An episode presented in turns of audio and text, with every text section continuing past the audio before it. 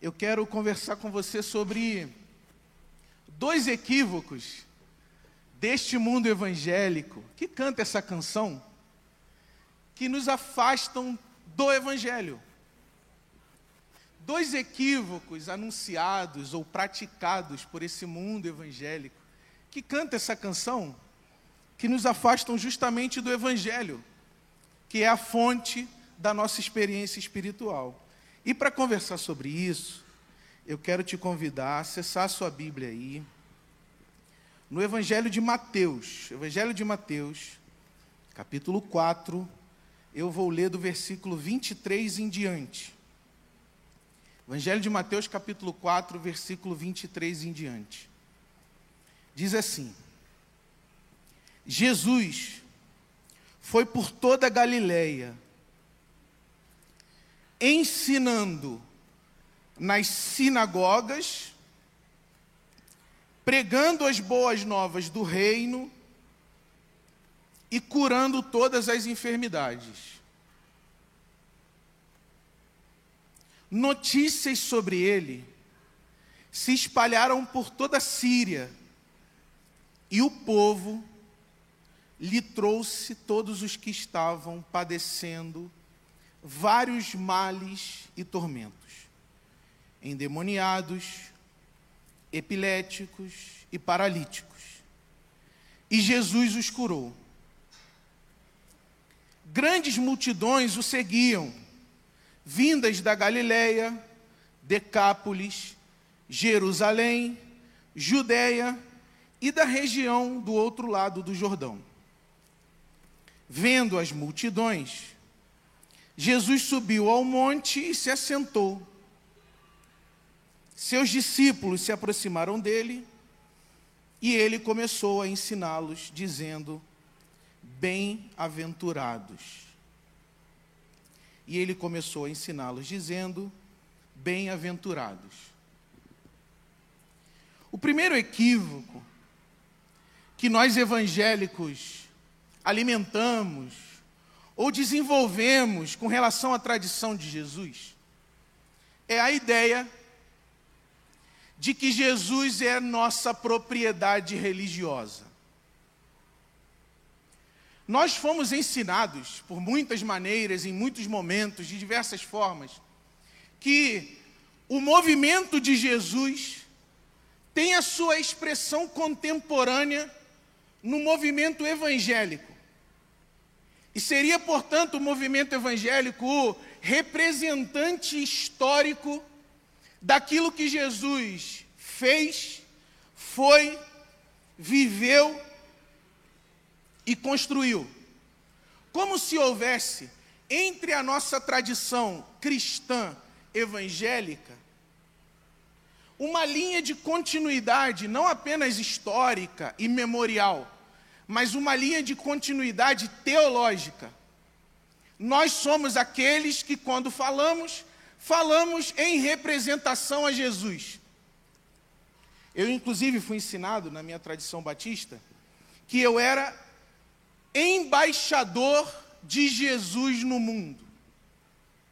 Ou seja, o Jesus que veio e viveu na Palestina do primeiro século tem representantes na história contemporânea, tal como uma soberania, um país, tem representantes da sua entidade em outro território.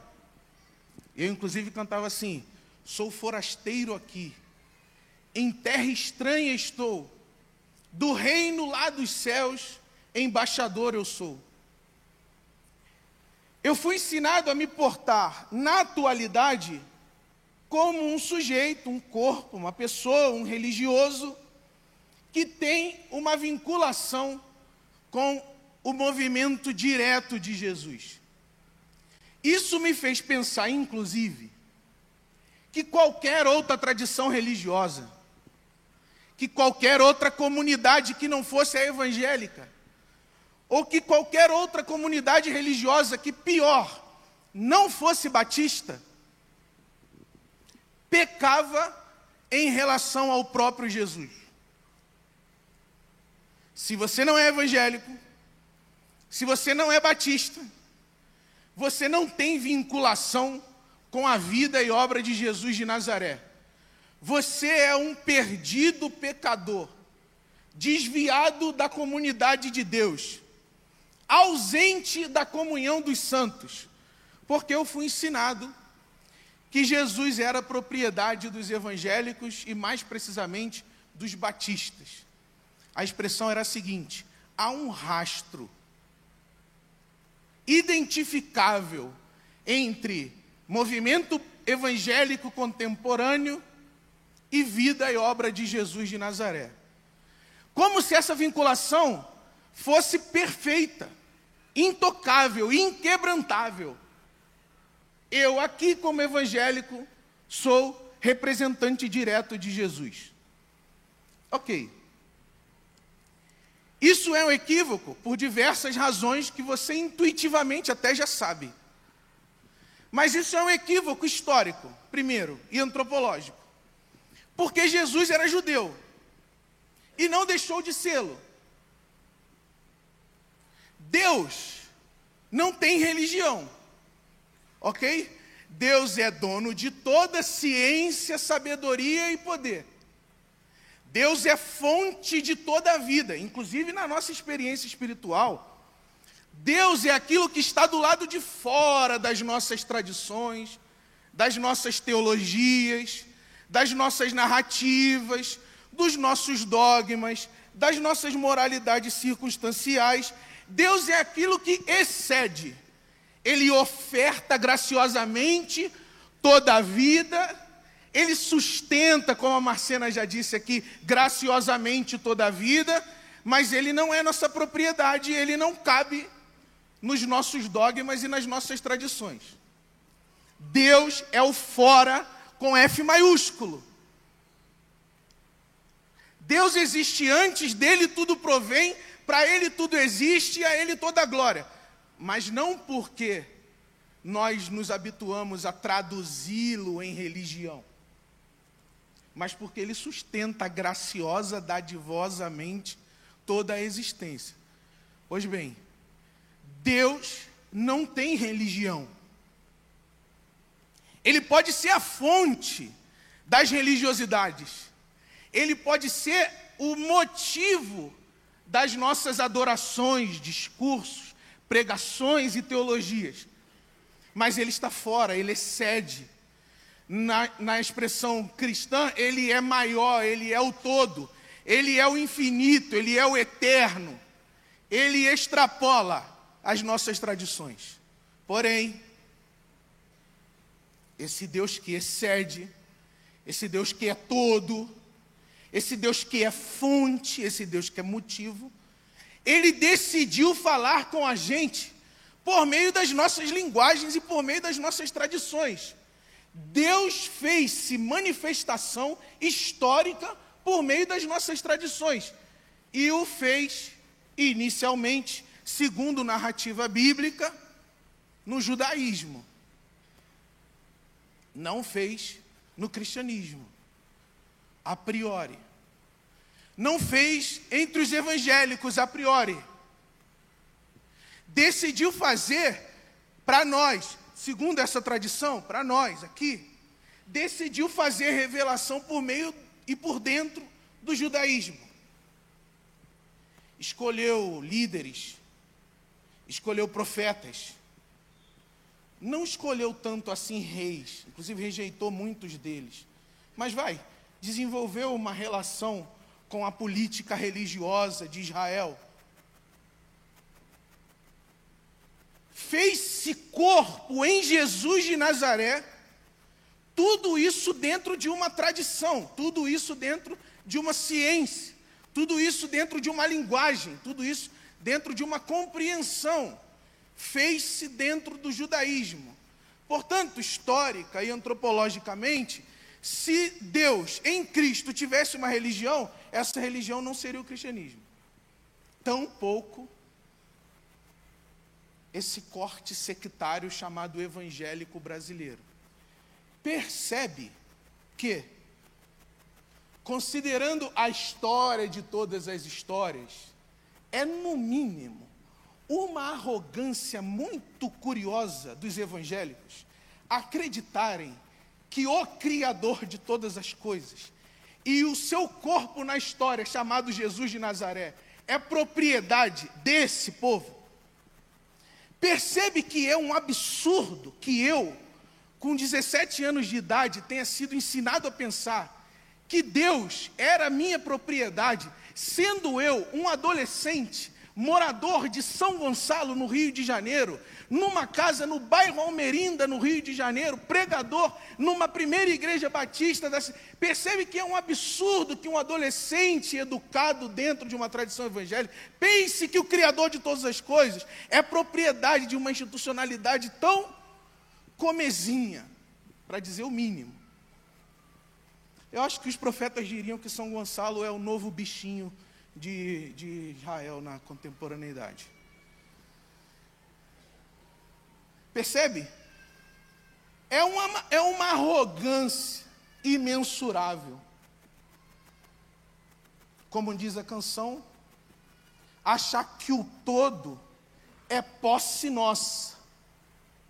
Achar que o todo é todo e exclusivamente meu.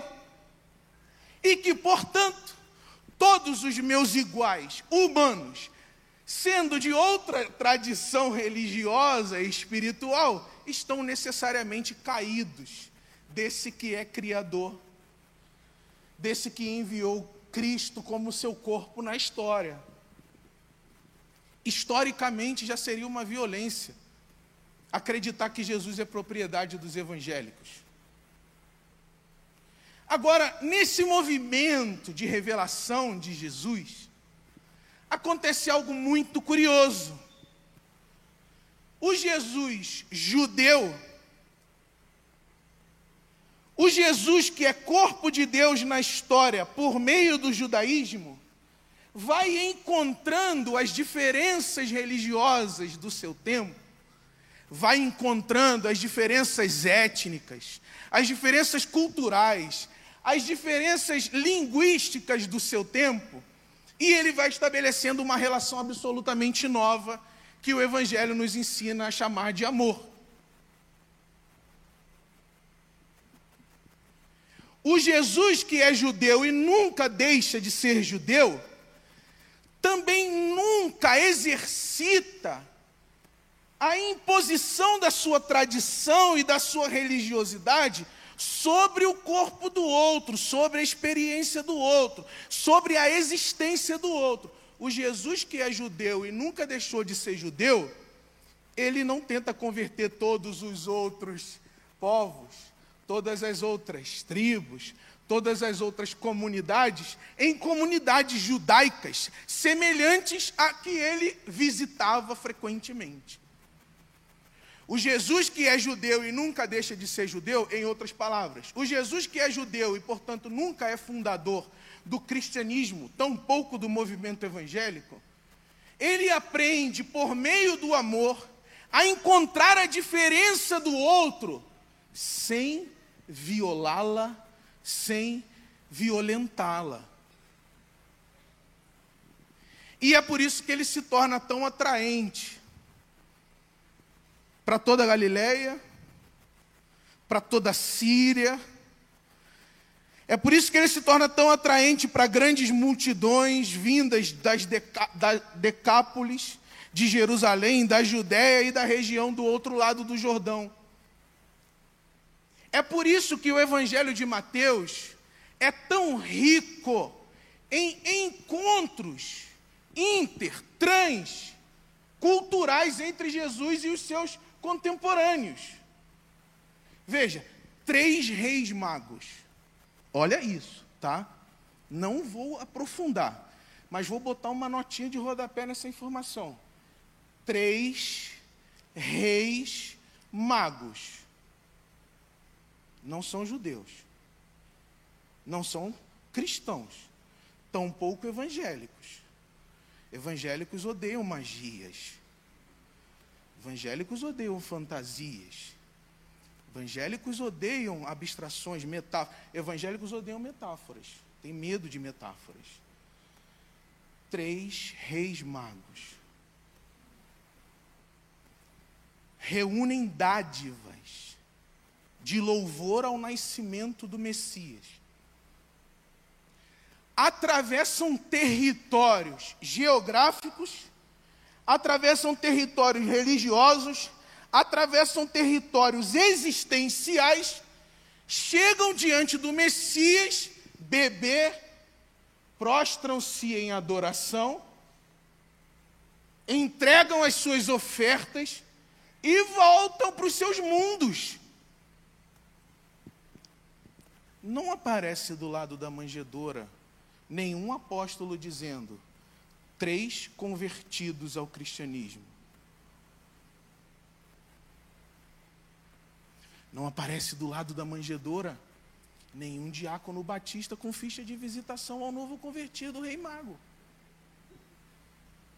Não aparece no relato testemunhal da vida e obra de Jesus nenhuma indicação de que três reis magos tornaram-se rabinos,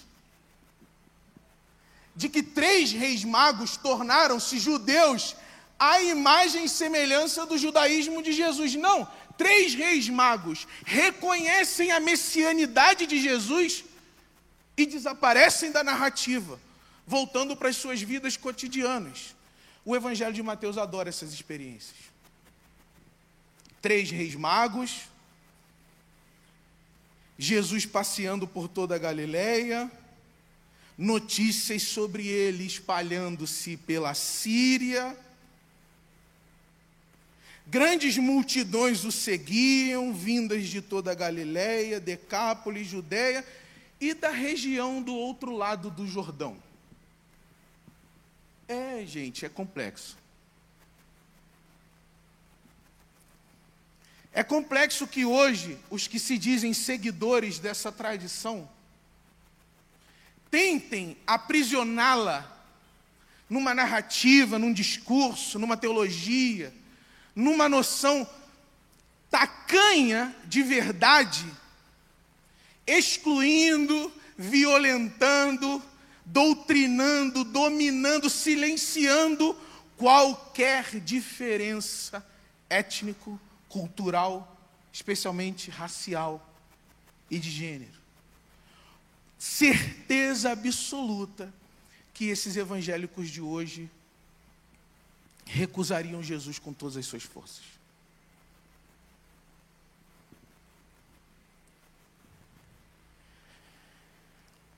Numa outra cena do Evangelho de Mateus, também no capítulo 15, estou acabando.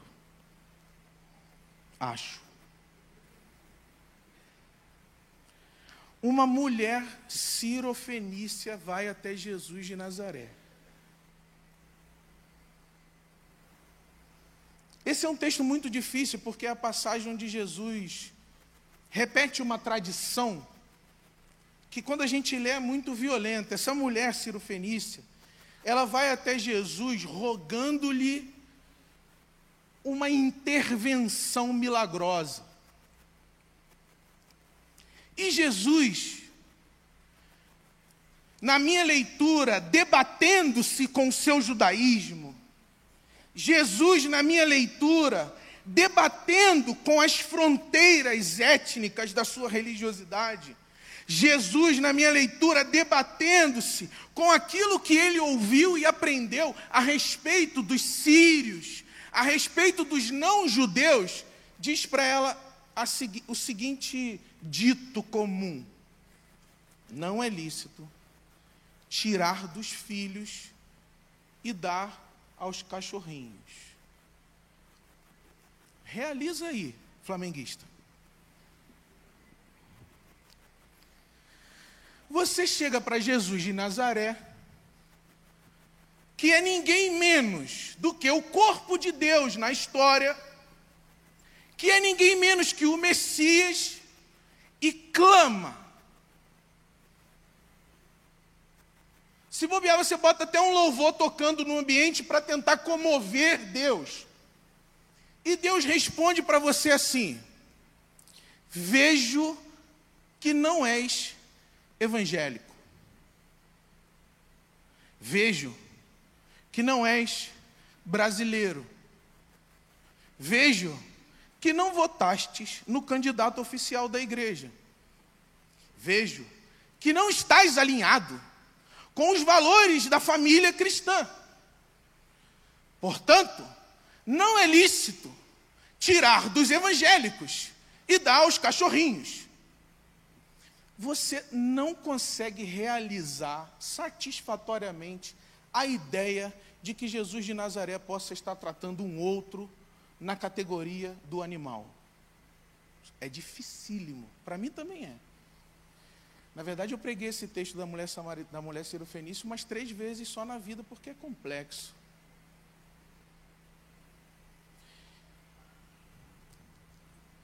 Jesus respondeu como um bom judeu responderia.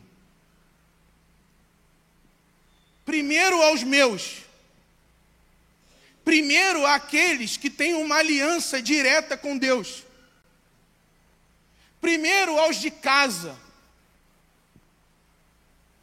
a sobra,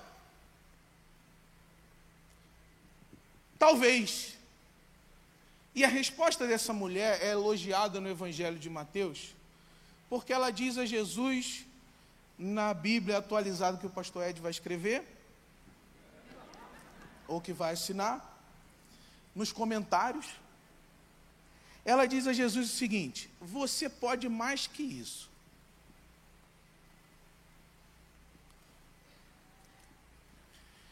Você pode mais do que repetir aquilo que a sua tradição te ensinou.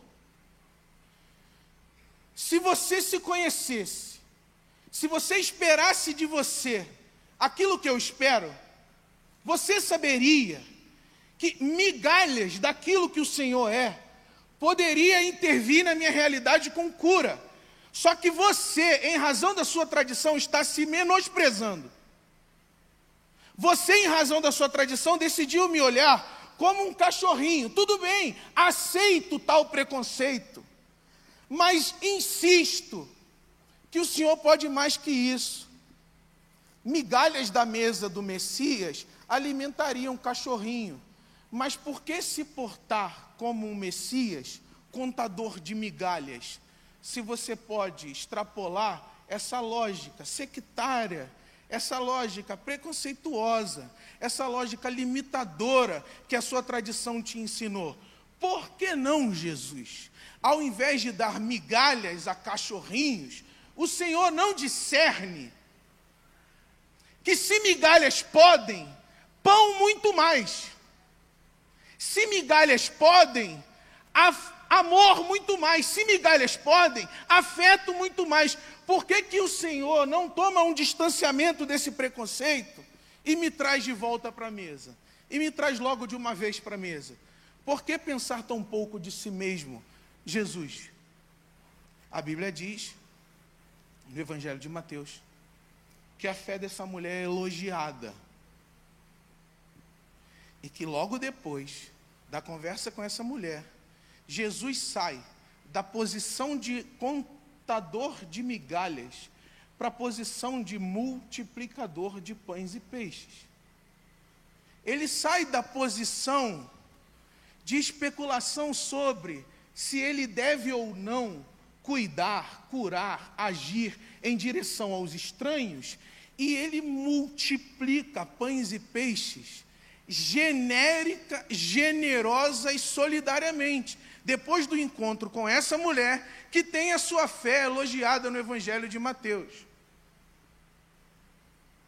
Jesus, não judeus, não são cachorrinhos.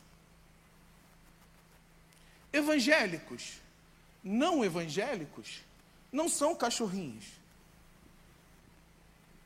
Cristãos, não cristãos, não são cachorrinhos.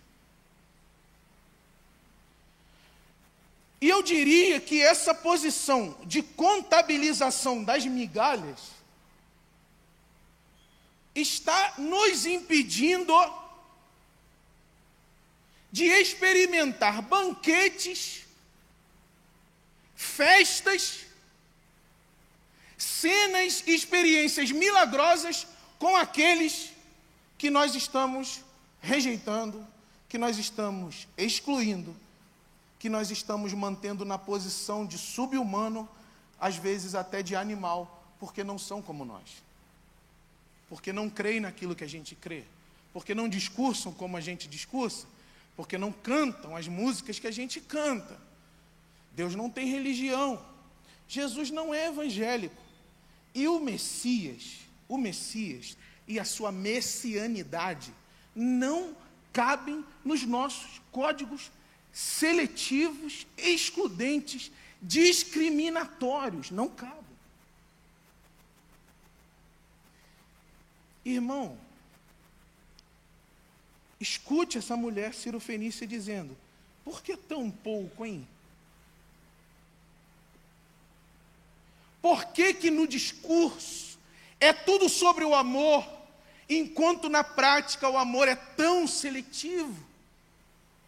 Por que, que no discurso é tudo sobre graça, mas essa graça tem o limite de uma mesa preconceituosa? Por que, que no discurso é tudo sobre solidariedade, mas a solidariedade é planilhada segundo as moralidades, segundo as confessionalidades, segundo as políticas de uma determinada religião.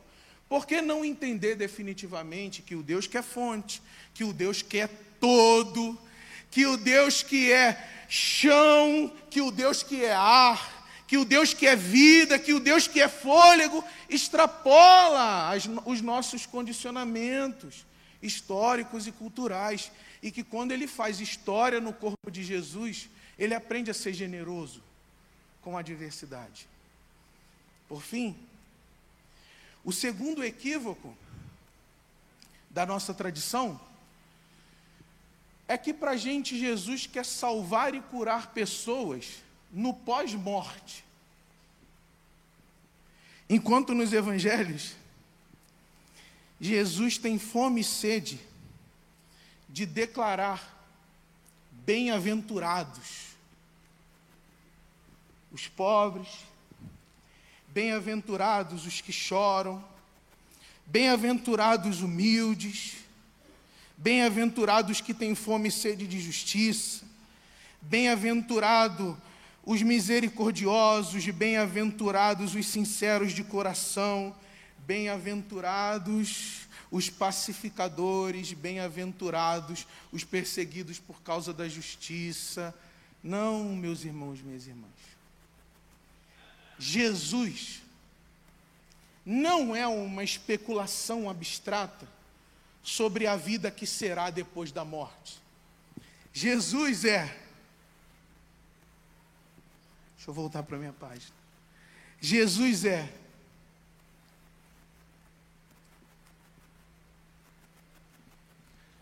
Deus curando todas as enfermidades e doenças entre o povo. Jesus é Deus acolhendo aqueles que padecem de vários males e tormentos, endemoniados, epiléticos, paralíticos.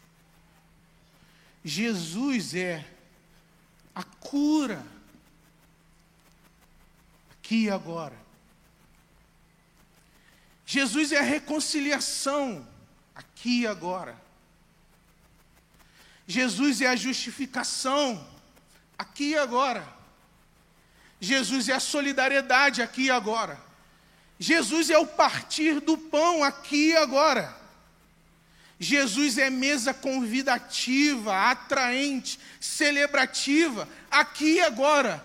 Não é uma mensagem abstrata que produz efeitos para uma eternidade também abstrata. Não, Jesus é um encontro concreto, com vidas concretas, que produz transformação e efeito concreto na vida daqueles e daquelas que com ele se encontram.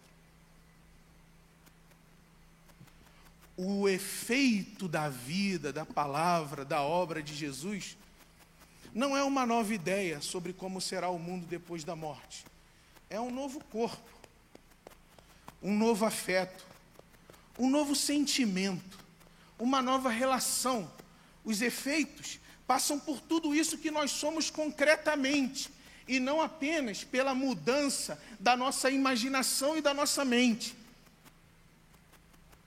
Jesus cura dá de comer, serve, abraça, acolhe, encontra. O mundo evangélico, que acha que é proprietário de Jesus, continua especulando sobre como será o mundo quando Jesus decidir se manifestar finalmente. Enquanto a revelação da Escritura mostra que Jesus já está, já age, já toca, já cura, já transforma. E já diz a todos aqueles e aquelas que estão cansados de especulações metafísicas e abstratas, seja bem-aventurado, seja bem-aventurada, comam, bebam, celebrem na presença de Jesus, porque Ele já está. Você está esperando uma manifestação transcendental de Deus, meu irmão. Está esperando uma manifestação metafísica de Deus, meu irmão.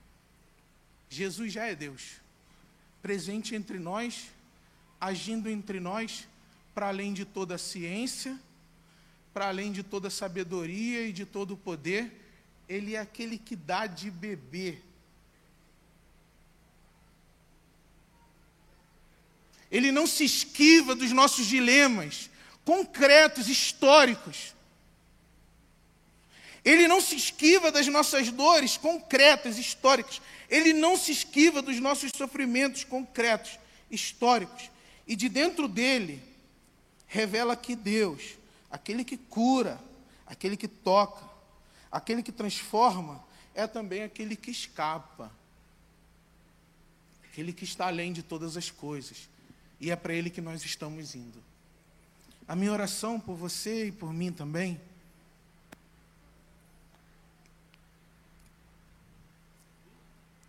é que a gente passe pelo mesmo choque que Jesus passou quando encontrou aquela mulher Fenícia ali. Que a gente descubra, em razão da presença do outro, que a nossa experiência espiritual com Jesus pode muito mais do que ficar contando migalhas, repetindo, repercutindo, reforçando os preconceitos da nossa religião. Multidões seguem a Jesus. E Ele cura, e Ele toca, e Ele abraça, e Ele perdoa, e Ele transforma. E a minha questão é: por que, que nós estamos contabilizando, retendo, reprimindo esse potencial amoroso da nossa experiência com Jesus? Ao invés de mergulharmos nessa fonte de vida e partilharmos todo o amor que Ele é, toda a graça que Ele é, toda a bondade que Ele é, toda a vida que Ele é. Meu irmão, deixe de fazer cálculos. Deixe de planilhar os efeitos. Entregue-se ao movimento de vida que é o próprio Deus. E faça um percurso espiritual de aprendizado, de crescimento, de solidariedade, semelhante a Jesus de Nazaré. Aquele que passou muito tempo na sua vida escutando formas preconceituosas de lidar com o outro mas que no fim aprendeu. Por que ficar contando migalhas se eu posso criar uma mesa de comunhão? Por que ficar contando migalhas se eu posso partir o pão de forma ampla, solidária e amorosa? Nós vamos agora à mesa que Jesus criou para receber a mulher cirofenícia. A mesa no Evangelho não é mais sinal de uma plataforma da qual caem migalhas para aqueles que nós consideramos inferiores a nós. A mesa no Evangelho de Jesus é uma intencionalidade. Nós fazemos a mesa e finalmente aprendemos que a nossa posição não é contabilizar migalhas. A nossa posição é convidar a todos e todas que estejam à mesa do Messias e que celebrem com Ele, que se fartam com Ele, que vivam com Ele, que amem como Ele, que doem como Ele, que façam como Ele. Meu convite para você é para participar dessa mesa, não como quem espera, ou não como quem tolera que apenas as migalhas caiam da mesa. Que você venha para essa mesa com desejo de partilhar esse pão, que é a memória viva do corpo de Cristo entre nós, e partilhar esse cálice, que é a memória de uma aliança muito ampla, uma aliança supra-religiosa, uma aliança que extrapola os nossos códigos, as nossas ciências, as nossas sabedorias e os nossos poderes. Que você venha para essa mesa partilhar a aliança de Cristo, a nova aliança no seu sangue. Vamos cantar e depois partilhar dessa mesa, em nome de Jesus. Amém.